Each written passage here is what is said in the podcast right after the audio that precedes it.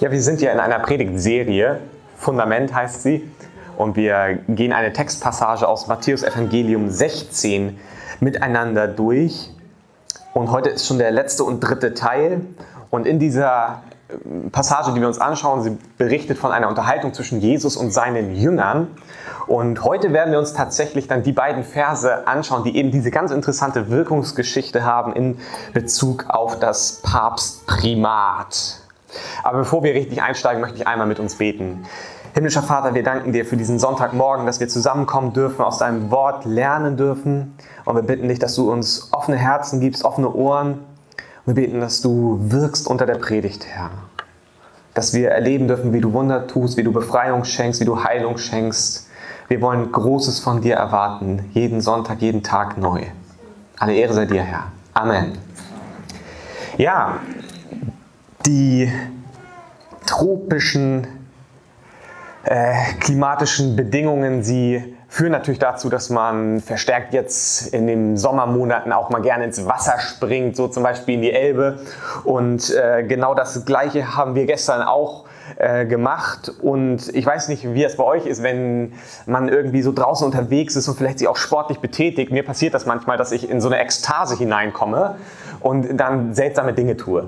Äh, zum Beispiel, wenn ich Fußball spiele, passiert mir das manchmal, wenn ich dann so im Dribbling bin, dass ich dann plötzlich denke, ich wäre ein Fußballprofi und dann schreie ich manchmal plötzlich total seltsam, ganz laut Cristiano Ronaldo und denke, ich bin Cristiano Ronaldo und kann das genauso wie er und äh, renne dann da seltsam rum.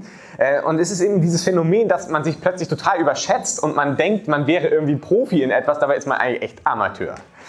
Und das gleiche ist also gestern in der Elbe passiert, als wir dort also so ein Football dann dabei hatten. Und ich dachte, wir sind ein richtig krasses Football-Team und wir können das richtig gut mit dem Ball hin und her werfen. Und wir haben dann so ein paar Bälle geschmissen und gefangen, ganz spektakulär in, in der, im Wasser und so weiter. Ja, das Resultat war dann am Ende, also dass äh, zwei von uns sich die Finger extrem verstaucht haben. Und man kann das wahrscheinlich jetzt nicht sehen, aber der Ringfinger an meiner rechten Hand, der ist dann doch äh, deutlich deutlich dicker als der Finger an der anderen Seite. Jetzt ist meine Frau natürlich Kinderkrankenschwester, was ganz praktisch ist eigentlich, weil ich mich in der Regel wie ein Kind verhalte. Und sie äh, also die, die Qualifikation hat, äh, mich zu verarzten. Aber ich mag das überhaupt nicht, wenn dann irgendwie da so ein, so ein Tape oder sowas drum ist. Deswegen habe ich mich dann gestern Abend geweigert. Ähm, und das fand sie jetzt nicht so lustig, weil sie jetzt halt endlich mich mal richtig verarzten konnte. Ähm, ja, und dann wollte sie mir nicht mehr helfen und war dann auch frustriert, dass mein Ehering nicht mehr gepasst hat heute Morgen. Ähm, und ja, deswegen äh, ist es einfach nicht so intelligent, wenn man seine Funktion nicht kennt. Also wenn man nicht weiß, dass man einfach nicht dazu geboren ist, ein Football-Profi zu werden. Man muss irgendwie seinen Platz kennen, um nicht äh, irgendwie fehlerhaft unterwegs zu sein. Ich las vor einiger Zeit die Geschichte von dem kürzlich verstorbenen Apologeten Ravi Zacharias, der als kleiner Junge, er ist in Indien geboren, eine Begegnung mit Jesse Owens hatte. Jesse Owens ist also ein dunkelhäutiger Leichtathlet gewesen aus den USA und hat verschiedene Weltrekorde gebrochen. Unter anderem 1936 bei der Olympiade in Berlin hat er viermal Gold gewonnen und wurde damit zum erfolgreichsten Sportler damals unter den Augen von Adolf Hitler. Und dieser Jesse Owens ist dann viele Jahre später nach Indien gereist und hat dort einige Vorträge gehalten und erzählt von seinen Wettkämpfen, die er eben bestritten hat. Und unter den Zuhörern war eben auch Ravi Zacharias als kleiner Junge. Er saß dort in der ersten Reihe und war total fasziniert von seinem Helden Jesse Owens. Und als er dann fertig war mit äh, seiner, seinen Erzählungen, die er dort hatte, wollte er noch ein paar Autogramme geben. Und natürlich kamen alle auf ihn zugestürmt. Und so auch Ravi Zacharias, der dann an ihn herankam und sich dann in dieser Menschentraube irgendwie versuchte so hinzulehnen, es irgendeine Berührung stattfindet zwischen ihm und Jesse Owens. Und tatsächlich tatsächlich kam es zu so einer Berührung und offensichtlich war das so eine intensive Berührung, dass Jesse Owens aufmerksam wurde auf ihn und nach unten schaute und ihm die Hand reichte und fragte, was sein Name sei. In der Folge natürlich war Ravi Zacharias als kleiner Junge davon überzeugt, dass er jetzt eine persönliche Beziehung zu Jesse Owens hat und war natürlich der große Angeber. Alle waren genervt davon. Und die Frage, die er sich selber dann gestellt hat, war so ein Stück weit angenommen. In diesem Moment hätte er den Unterschied zwischen sich und Jesse Owens nicht wirklich einschätzen können. Wäre es nicht irgendwie so eine absurde Situation gewesen, wenn er dort gestanden hätte gesagt, du Jesse, endlich haben wir beide uns getroffen, du und ich, jetzt und hier, 100 Meter. Bist du dabei? Es ist ja so absurd einfach, dass also ein kleiner Junge, ein Champion, der den Weltrekord hält, der Goldmedaillen gewonnen hat, über 100 Meter, dass dieser Jesse Owens jetzt herausgefordert wird, irgendwo in Indien von einem kleinen Junge. Es ist absurd. Und es ist genau diese gleiche Situation, wie wenn ich irgendwie Football spiele oder so. Man, wenn man sich überschätzt, es wirkt einfach komisch und es ist ungesund. Und die Bibelstelle, die wir uns heute anschauen wollen, geht in eine ähnliche Situation, zumindest was die Wirkungsgeschichte angeht. Nämlich immer dann wird es ungesund, wenn der gewisse Unterschied zwischen zwei Menschen oder eben darüber hinaus nicht klar wird. Und in der Bibelstelle, die wir uns anschauen, ist es der Unterschied zwischen einem Menschen, Petrus, und dem menschgewordenen Gott, Jesus Christus. Und ich glaube, wenn der Unterschied irgendwie aufgelöst wird, wird es ungesund. Und bevor wir einsteigen wollen in Vers 17 und 18, möchte ich noch einen ganz kurzen Rückblick geben über die vergangenen Wochen, damit wir alle, wie gesagt, ungefähr auf dem gleichen Stand sind. Jesus ist unterwegs mit seinen Jüngern in Caesarea Philippi. Ursprünglich hieß Caesarea Philippi Paneas, Verbindung zum heidnischen Gott Pan, für den es dort ein Heiligtum gab. Unter anderem war dort auch der Kaiserkult vertreten, das Judentum. Es war also eine Sammelstätte eigentlich für Religion, Götter, Mythen. Und dort kommt Jesus mit seinen Jüngern hin und es ist der Ort, an dem er sie konfrontiert und zu einer Positionierung herausfordert. Positioniert euch. Wer bin ich eigentlich? Im Anblick dieser anderen Optionen. Caesarea Philippi ist ganz im Norden. Es ist der Wendepunkt im Leben von Jesus. Von diesem Augenblick an spricht er auch offen mit seinen Jüngern über das, was passieren wird. Und von diesem Augenblick an dreht er sich um und er geht südlich Richtung Jerusalem, Richtung Kreuz, Richtung Kreuzigung. Und dort fragt er seine Jünger zunächst, was sagen eigentlich die Leute, wer ich bin? Und wir merken dann, es ist eigentlich so eher eine Hinführungsfrage, denn seine nächste Frage ist dann, was sagt ihr eigentlich, wer ich bin? Und diese beiden Fragen haben wir uns angeschaut in den vergangenen beiden Wochen. Und heute wollen wir einen Schritt weiter gehen, aber um hinzuführen, möchte ich noch einmal Verse 13 bis 16 lesen aus dem Matthäus-Evangelium Kapitel 16.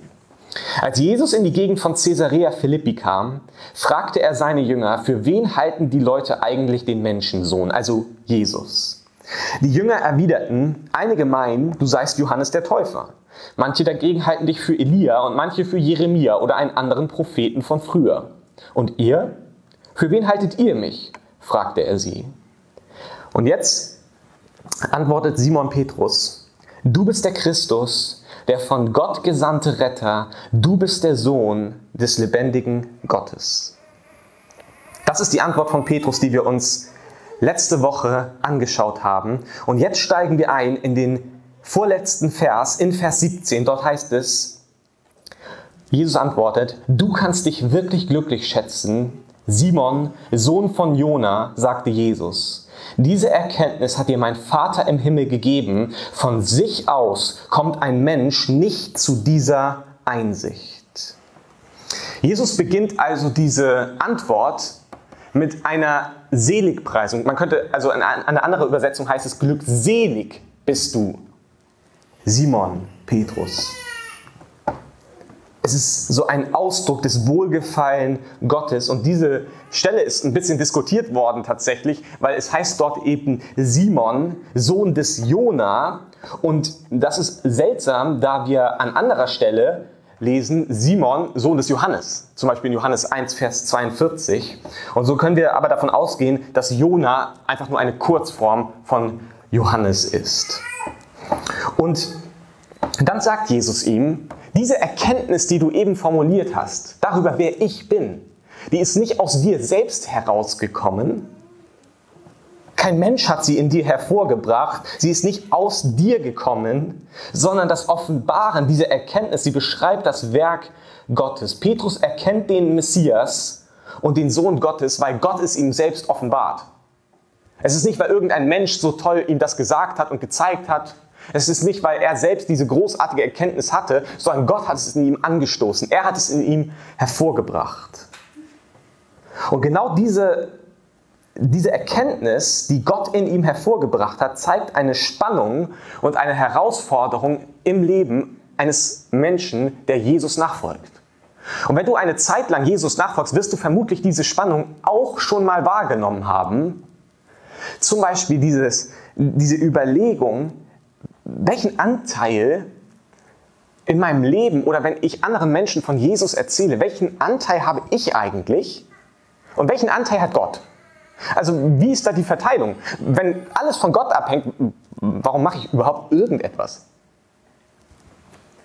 Es ist irgendwie eine Spannung oder Gebet. Auf der einen Seite, wenn es von Gott abhängt, warum, warum überhaupt beten?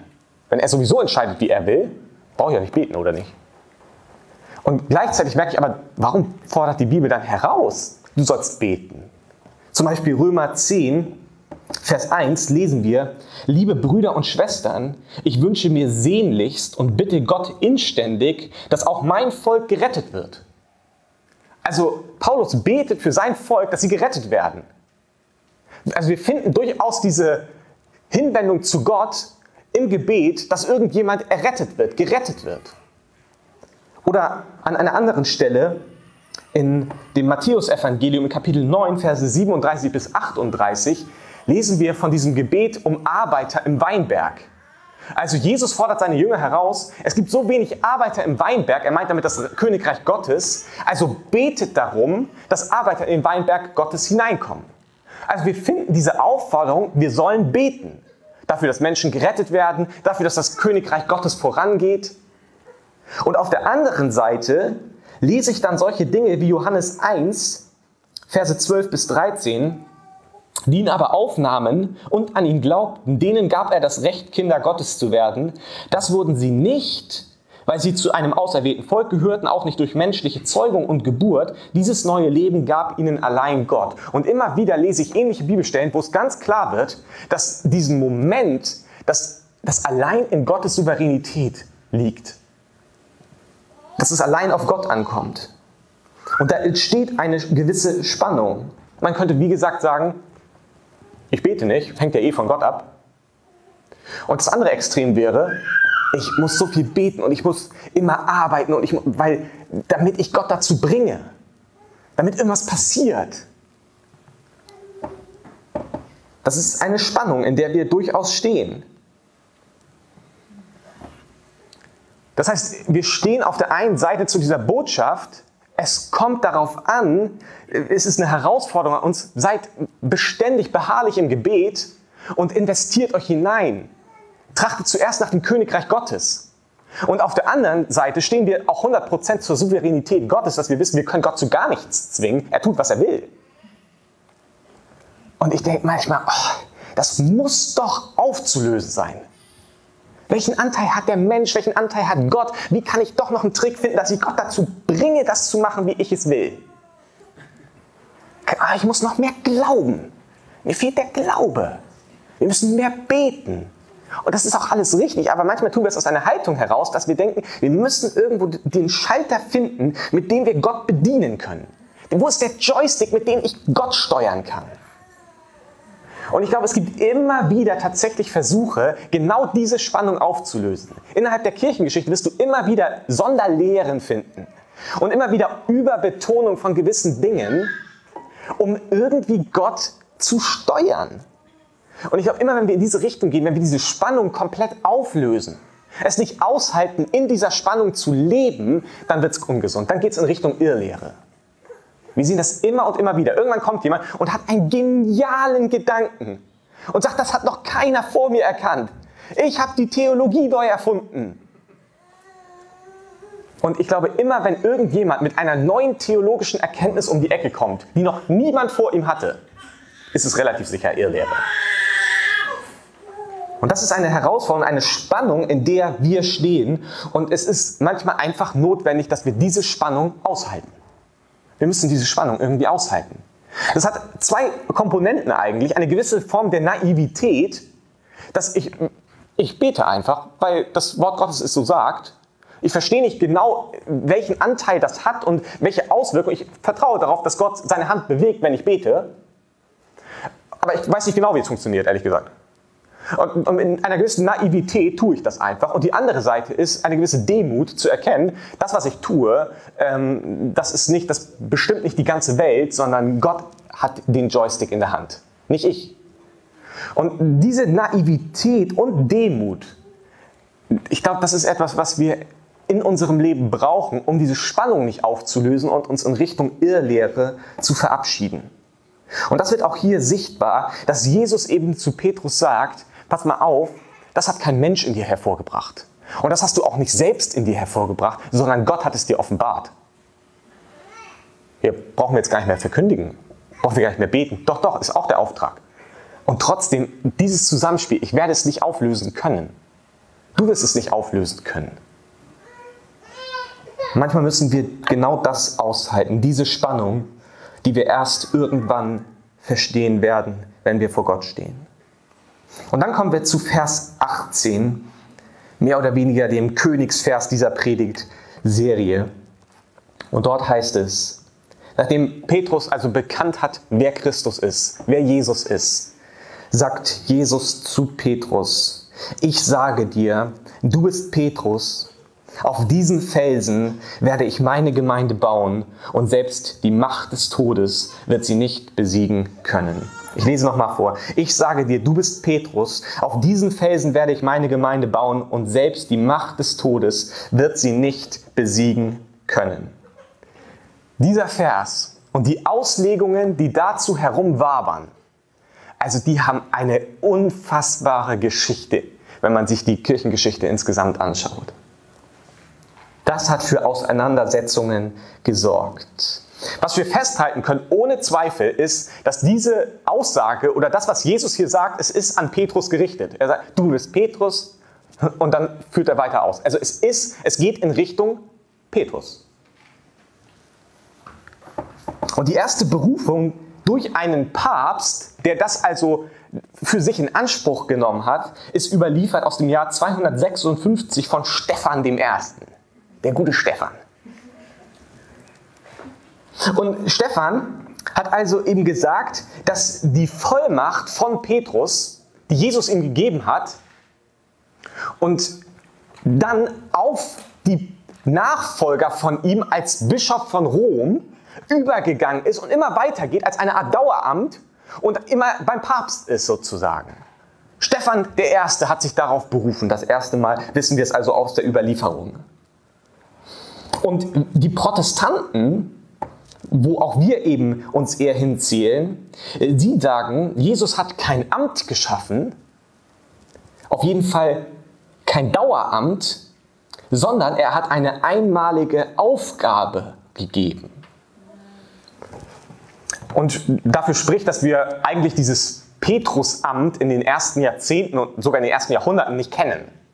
Es ist dann erst eine spätere Entwicklung, die dann versucht wurde, eben nach hinten mit fortzuführen. Aber wir würden eben sagen, es ist kein Amt, was hier geschaffen wurde, sondern eine einmalige Aufgabe. Und die Bezeichnung Simon Petrus, Fels, Petrus, sie ist keine neue Bezeichnung, sondern wir kennen sie tatsächlich aus Johannes 1, Vers 42. Da lesen wir, dann nahm Andreas seinen Bruder mit zu Jesus, der sah ihn an und sagte, du bist Simon, der Sohn von Johannes, von jetzt an sollst du Petrus heißen, Fels heißen. Du bist Simon, Sohn von Johannes, ab jetzt sollst du Petrus heißen. Das kennen wir also schon sehr am Anfang der Evangelienberichte. Aber an dieser Stelle wird diese Umbenennung, die Jesus eigentlich vornimmt, mehr oder weniger feierlich bestätigt mit einer Aufgabe, die er bekommt. Und wir kennen solche Umbenennungen schon aus dem Alten Testament, zum Beispiel bei Abraham oder bei Jakob. Und so ähnlich ist es also hier auch bei Simon, der also Petrus heißen soll, also Simon Petrus. Und an dieser Stelle, die wir gelesen haben, in Vers 18, benutzt Jesus eigentlich so ein richtig schönes Wortspiel. Wo wir auch ganz stolz sind, wenn wir im Alltag mal so ein richtig schönes Wortspiel uns überlegen. Und so ähnlich ist das bei Jesus hier wahrscheinlich auch gewesen, dass der hier so ein schönes Wortspiel benutzt. Er sagt, du bist Petros, der Fels, und auf diesen Petra, Fels, will ich meine Gemeinde bauen. Du bist der Fels und auf diesen Felsen will ich meine Gemeinde bauen. Und wie ich es eben schon sagte, Petros und Petra haben, eine, haben verschiedene Nuancen in ihrer Bedeutung. Ihre grundlegende Bedeutung ist jeweils Fels, aber es gibt schon einen gewissen Unterschied. Und jetzt könnte man daraus natürlich eine Lehre machen. Interessant ist aber, dass Jesus höchstwahrscheinlich, das Neue Testament ist ja im Griechischen geschrieben, dass Jesus nicht Griechisch in der Regel mit seinen Jüngern gesprochen hat, sondern Aramäisch. Und im Aramäischen wäre das Wort dasselbe gewesen. Das heißt, wir können jetzt schon davon ausgehen, dass hier keine unterschiedlichen Nuancen gemeint sind und dass mit Fels was anderes gemeint ist, sondern im Aramäischen, wir haben Hinweise darauf, dass Jesus im Aramäischen gesprochen hat. Zum einen, weil es damals in seiner Gegend die gängige Sprache gewesen ist. Und wir haben ja auch in der deutschen Übersetzung einige aramäische Begriffe überliefert, die erhalten geblieben sind. Zum Beispiel Abba oder Golgatha oder Maranatha. All das zeigt die Sprache von Jesus und wir können sehr wohl davon ausgehen, dass er auch in diesem Moment in Aramäisch mit seinen Jüngern gesprochen hat. Und nach dieser Auslegung wäre also Petrus der Fels, auf dem Jesus seine Gemeinde baut.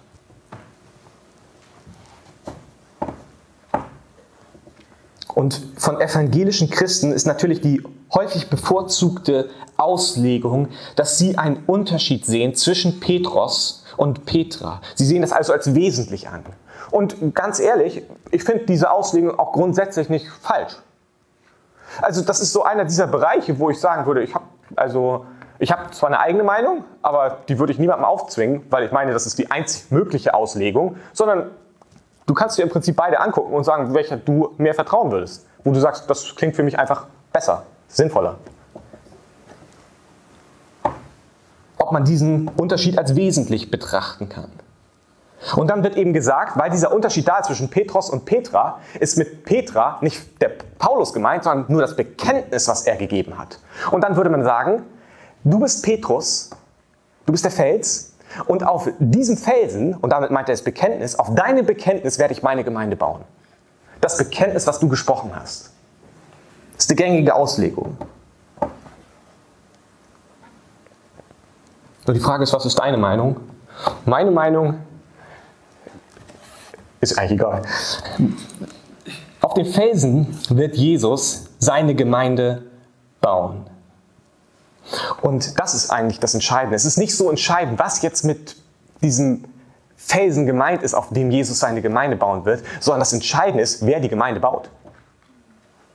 Auf diesem Felsen werde ich, nicht Petrus, sondern ich werde meine Gemeinde bauen. Jesus ist der Bauherr der Gemeinde. Es ist völlig egal, jetzt, was Jesus benutzt für den Bau seiner Gemeinde. Entscheidend ist, wer die Gemeinde baut. Und Petrus ist nicht der Typ, der die Gemeinde baut in dem Sinne, sondern Jesus baut sie. Jesus ist der Bauherr seiner Gemeinde. Und er ist auch Eckstein, er ist auch tragender Grund.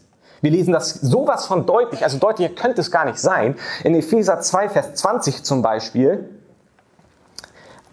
als Gemeinde von Jesus Christus steht ihr auf dem Fundament der Apostel und Propheten, doch der Grundstein, der dieses Gebäude trägt und zusammenhält, ist Jesus Christus selbst. Also wir stehen auf dem Fundament der Apostel und Propheten, aber der Grundstein, der dieses Gebäude trägt und zusammenhält, ist Jesus Christus selbst. Oder 1. Korinther 3, Vers 11.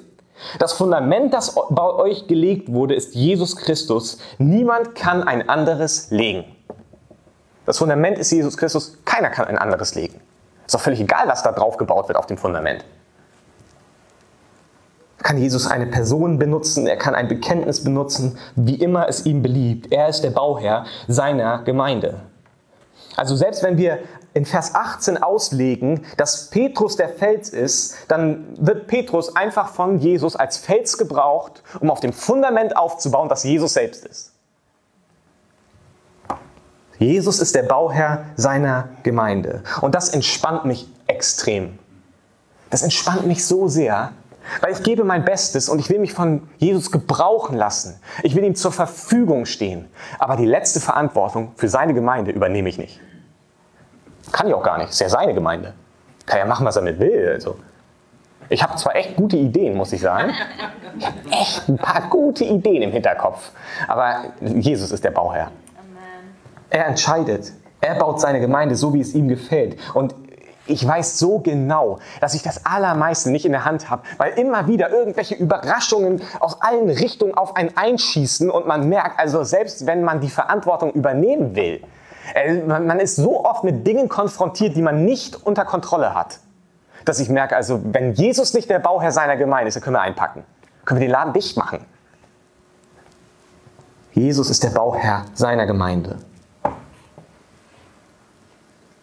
Und Petrus bekommt dennoch einen außergewöhnlichen Auftrag und den will ich ihm gar nicht absprechen. Auch wenn ich der Auslegung in Bezug auf Papstprimat und so weiter überhaupt nicht folgen würde. Aber ich brauche nicht so weit gehen und jetzt nur in einer Abgrenzung, irgendwie aus einer gewissen äh, Angst oder so, in einem niedrigen Selbstbewusstsein sagen, alles, das ist doch Quatsch und Petrus, der hat gar nichts zu sagen und so weiter. Doch, doch, also ich finde, er hat schon eine besondere, eine einmalige Aufgabe bekommen. Er ist der erste Leiter der Jerusalemer Gemeinde. Und interessanterweise, was auch oft nicht, nicht so bekannt ist, ist nicht Paulus der erste Heidenmissionar, sondern Petrus ist der erste Heidenmissionar. Er ist der Erste, der zu den Nichtjuden gegangen ist und das Evangelium ihnen verkündigt hat. Es ist eine einmalige Aufgabe in der Heilsgeschichte, genauso wie Paulus eine besondere Aufgabe hatte. Abraham, Mose, Josua, David, man könnte die Liste weiter fortführen. Da hat Gott in seiner Souveränität, so wie er es wollte, hat er sich einzelne Menschen herausgepickt, nicht aufgrund irgendwelcher besonderen Qualifikationen, sondern aus Gnade, weil er gesagt hat, mach ich. Und er hat ihnen eine einmalige Aufgabe gegeben, die etwas Besonderes ist. Und das ist kein Daueramt, es ist nicht zu vererben. So, dass wenn Gott irgendjemanden ausgesucht hat, müssen wir gucken, okay, wer ist jetzt der erste Nachfolge? Hm, okay, dann geht das jetzt auf den über und dann geht es auf den über und immer so weiter sondern Gott hat jemanden ausgesucht. Er kann natürlich den, die, die, Nachkommen genauso aussuchen, wenn er das möchte, aber er kann es auch lassen. Er, er braucht nicht, nur weil es die Nachkommen sind, ihnen immer diese gleiche bedeutungsvolle Aufgabe zu denken. Gott entscheidet schon selber, wem er welche Aufgabe geben möchte. Und ich glaube, es entsteht, und das merken wir an dieser ganzen Auslegungsgeschichte, an der ganzen Wirkungsgeschichte von diesem Bibelvers, es wird immer dann gefährlich eigentlich, wenn der Machterhalt von Menschen im Fokus steht. Wenn das treibende Motiv in unserem Herzen Macht ist oder Macht zu erhalten. In dem Moment fangen wir an, die Bibel so zu drehen, wie wir es brauchen, damit unsere Machtposition erhalten bleibt. Ist ganz oft so. Und das ist eine Gefahr, der man ausgesetzt ist. Du kannst sie nicht verhindern. Immer wenn ein Mensch in irgendeine Machtposition hineinkommt, wird er mit der Versuchung der Macht konfrontiert sein. Es geht nicht anders. Es ist ein Ding, es bringt einfach Macht mit sich. Und die Frage ist, wie wir damit umgehen. Ob wir Macht zu unserem Leitmotiv werden lassen und ich glaube, da wo es passiert ist und auch dann eben diese Bibelstelle dafür genutzt wurde, in dem Moment gehen wir in eine ganz falsche und eine ganz ungesunde Richtung. Es ist immer wieder unsere Verantwortung, unsere Motive zu hinterfragen. Jetzt in der letzten Infomail habe ich ein Zitat von John Stott angeführt und ich möchte das jetzt noch einmal vorlesen, weil ich dieses Zitat ganz toll finde, weil es so deutlich macht, dass wir in der Verantwortung sind, uns auch ab und zu einfach mal die Zeit zu nehmen, uns irgendwo hinzusetzen, nicht beschäftigt zu sein und einfach mal zu hinterfragen, die Dinge, die ich tue, das, was meine Ziele und meine Visionen sind, meine Träume sind, warum mache ich das? Was sind wirklich die Motive? Und dann nicht frommes Gesülze, weil der Herr Jesus Christus, mein Heiland und Retter, verherrlicht werden soll, jetzt und hier und in alle Ewigkeit. Ja, das ist ja richtig, nur es sind leere Worte, wenn es nicht wirklich dahinter steht, das Herz, das das wirklich will. Sondern mal ganz ehrlich zu sein zu sich und auch zu erkennen, eigentlich will ich das, weil ich gesehen werden will. Und ich weiß, dass das in dir ist, weil es in mir ist. Und ich hoffe, dass ich nicht der Einzige bin. Es ist in mir. Ich merke das. Und ich muss mit mir selber immer wieder ehrlich sein und das sehen und Gott bitten, hilf mir. Hilf mir, weil es soll nicht mein Leitmotiv sein. Ich kann es manchmal nicht verhindern. Meine Motive sind nie rein. Keiner unserer Motive ist immer rein. Aber ich möchte mehr dahin kommen, dass ich Dinge tue, auch wenn ich es jetzt noch nicht fühle, die ich aus einem guten Motiv heraus mache. Und dieses Zitat von John Stott, er sagt, sicher kennt sich kein Mensch selbst, solange er sich nicht die Frage nach seinen Motiven stellt. Was ist die treibende Kraft in seinem Leben? Welcher Ehrgeiz treibt ihn an und beherrscht und lenkt ihn? Letztlich gibt es nur zwei beherrschende Ziele, auf die sich menschlicher Ehrgeiz richtet und reduzieren lässt. Das eine ist unser eigener Ruhm, der andere ist der Ruhm Gottes. Und es ist echt so wahr. Ich finde, es gibt diese zwei Dinge, die immer wieder rivalisieren in meinem Herzen. Mein eigener Ruhm und der Ruhm Gottes. Es ist immer wieder so. Und mir hilft das, wenn ich mir ganz praktisch einen Zettel nehme und aufschreibe, welche Motive sind in dir. Und dann ist es wirklich, wenn da fünf Motive zu finden sind, dann sind drei davon schlecht und zwei sind gut. Und ich muss diese drei identifizieren, damit ich diese Gefahr in meinem Leben erkenne und merke, in welchen konkreten Situationen ich entsprechend dieser schlechten Motive handle und dann versuche, mich zu zwingen, nicht danach zu handeln, auch wenn ich mich nicht danach fühle. Genau das zu tun, wonach man sich gerade nicht fühlt, weil man erkannt hat, weil vom Kopf hat man verstanden in dem Moment und weil man die biblische Wahrheit kennt, in dem Moment habe ich mit dem Kopf verstanden, das ist ein dummes Motiv, das ist doof. Aber mein Herz hat es noch nicht verstanden. Mein Herz denkt, das ist, ich will doch. Und dann muss man sich manchmal zwingen. Johannes 3, Vers 30, ich finde diesen Vers großartig. Wie Johannes der Täufer, der, also wirklich, was für ein charismatischer Typ, ne? Und die sind alle zu ihm hingepilgert und haben wieder, oh, der große Johannes, ne? Johannes, du. Und man denkt, ja, wenn ich Johannes gehe, ich hätte, ich hätte eine große Bühne aufgebaut, ne? direkt am Toten Meer, richtig schön. Und dann wäre ich schön immer so, vielleicht hätte ich versucht, so, eine, so ein Podest zu bauen ins Wasser rein, was man nicht sehen kann. Dann wäre ich auch ab und zu mal in meinen Shows, wäre ich auf dem Wasser gelaufen, hätte richtig was Großes gemacht und hätte richtig viel Kollekte eingesammelt und mir ein Imperium aufgebaut. Johannes, Mensch, du hast doch alle Möglichkeiten. Und was macht er? Er verkündigt, nach mir kommt einer, der ist größer als ich. Und er weiß genau, in dem Moment werden die Leute weglaufen von mir. Wer interessiert sich dann noch für mich, wenn der Größere kommt? Und dann kommt Jesus. Und Johannes sagt, Christus soll immer wichtiger werden und ich will immer mehr in den Hintergrund treten. Johannes 3, Vers 30. Christus soll immer wichtiger werden und ich will immer mehr in den Hintergrund treten. Was für eine Haltung. Ich hätte die so gerne. Mehr in meinem Leben.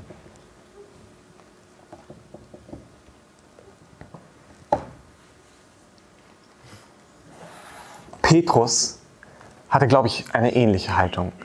Petrus wusste auch, dass, ja, er hat eine wichtige Aufgabe übertragen bekommen, aber wenn Jesus Inhalt seines Lebens ist, dann wusste er genau, ich muss immer weiter in den Hintergrund treten und Christus muss immer wichtiger werden, immer mehr in den Vordergrund rücken. Emmanuel Carrère, ein französischer Schriftsteller, hat ein Buch geschrieben mit dem Titel Das Reich Gottes. Ich habe das ehrlich gesagt wegen dem Titel gekauft und war dann nicht so gut, wie ich dachte. So ein paar Passagen waren dann doch ganz gut eigentlich. Und er hat in einer dieser Passagen, er ist, soweit ich weiß, kein gläubiger Christ, und er hat in einer Passage über Petrus geschrieben. Und unter anderem auch über die Passage, die wir hier gerade gelesen haben. Du bist der Fels. Auf dir will ich meine Gemeinde bauen. Und es gibt ja eine andere Begebenheit in den Evangelien, wo Petrus hört davon, wie Jesus sagt, hey, ich werde nach Jerusalem gehen und ich werde dort gekreuzigt werden und so weiter. Und Petrus sagt, nein, das wird dir nicht passieren. Und Jesus weist ihn ja sehr, sehr harsch zurück, weil Petrus hier in dem Moment nicht die Erkenntnis hat und versucht, den Auftrag Jesu zu unterbrechen, der uns retten soll. Und mit diesen beiden Geschichten im Hintergrund schreibt er folgende Zeilen. Noch eines, da ich gerade bei Petrus bin. Als er Jesus sagen hört, der Menschensohn müsse bald leiden und sterben und lautstark protestiert, wie, was erzählst du da, das wird nicht passieren, weist Jesus ihn scharf zurecht. Fort mit dir, Satan, du stehst mir im Weg. Nun lautet das griechische Wort, das man mit im Weg stehen übersetzt, Skandalon, was später die Vokab Vokabel Skandal hervorbringt und das heißt übersetzt Stein des Anstoßes. Petrus ist also nicht nur der Fels, auf den Jesus seine Kirche bauen will, sondern auch der Kiesel in seinem Schuh. Er ist beides, das unerschütterliche Gestein und das Steinchen, das einem das Leben sauer macht. Wir alle sind beides, für uns selbst und für Gott, falls wir an Gott glauben. Auch das macht mir Petrus liebenswert und vertraut. Ist, ich finde das witzig irgendwie, dass auf der einen Seite von Jesus genannt wird, du bist der Fels, auf dem ich meine Gemeinde baue. Und auf der anderen Seite hat er den Stein des Anstoßes. Ist, und wir sind wirklich immer beides, oder? Es ist wirklich so, egal mit welchen Menschen du zu tun hast, du siehst ihn und du siehst das Gold in ihm und denkst, oh, was für ein Fels, unerschütterlich. Und im nächsten Moment merkst du auch, oh, du nervst. Du bist ein Kiesel in meinem Schuh. Nerv mich nicht. Und auf der anderen Seite denkst du, ah, die Qualitäten. Und es, ich, bei, wirklich bei jedem Menschen, egal ob Leiter oder nicht, egal ob Entscheidungsträger oder nicht Entscheidungsträger, bei jedem Menschen ist das so. Die Qualitäten sind offensichtlich und auf der anderen Seite ist es nervig manchmal mit den Menschen. Es ist bei jedem so. Leute, die, oh, die, die tragen so viel, das sind Säulen, die, oh, die sind so wichtig für mein Leben. Und im nächsten Moment denkst du auch nicht schon wieder die alte Leier. Du bist ein Stein des Anstoßes. Du behinderst das ganze Werk. Und ich glaube, wir sind immer wieder in der Verantwortung, genau das zu hinterfragen, uns hinzusetzen und zu überlegen, wo sind die Qualitäten, die Gott mir gegeben hat und wo bin ich einfach nur ein nerviger Kieselstein. Und kann ich mal aufhören, für einen Moment lang dieser Kieselstein zu sein, der alle nur provoziert und nervt? Keiner mag Kieselsteine in seinem Schuh, aber jeder mag einen Fels, auf dem man bauen kann. Und wir haben immer beides in unserem Leben. Aber ich glaube, es ist eine tolle Herausforderung, immer wieder zu erkennen, oh, wo muss ich mich demütigen, weil ich bin gerade ein nerviger Kieselstein. Aber ich will ein Fels sein, der mitträgt.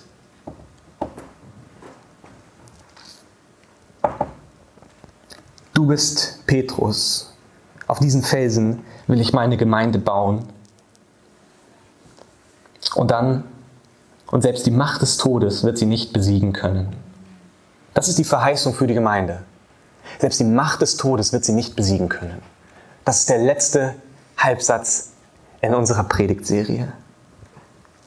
Selbst die Pforten des Totenreiches können die Gemeinde nicht überwinden. Die Israeliten haben sich das Totenreich wie eine unüberwindbare Festung vorgestellt. So haben sich die Israeliten das Totenreich vorgestellt. Wer einmal reingegangen ist, kommt nicht wieder raus.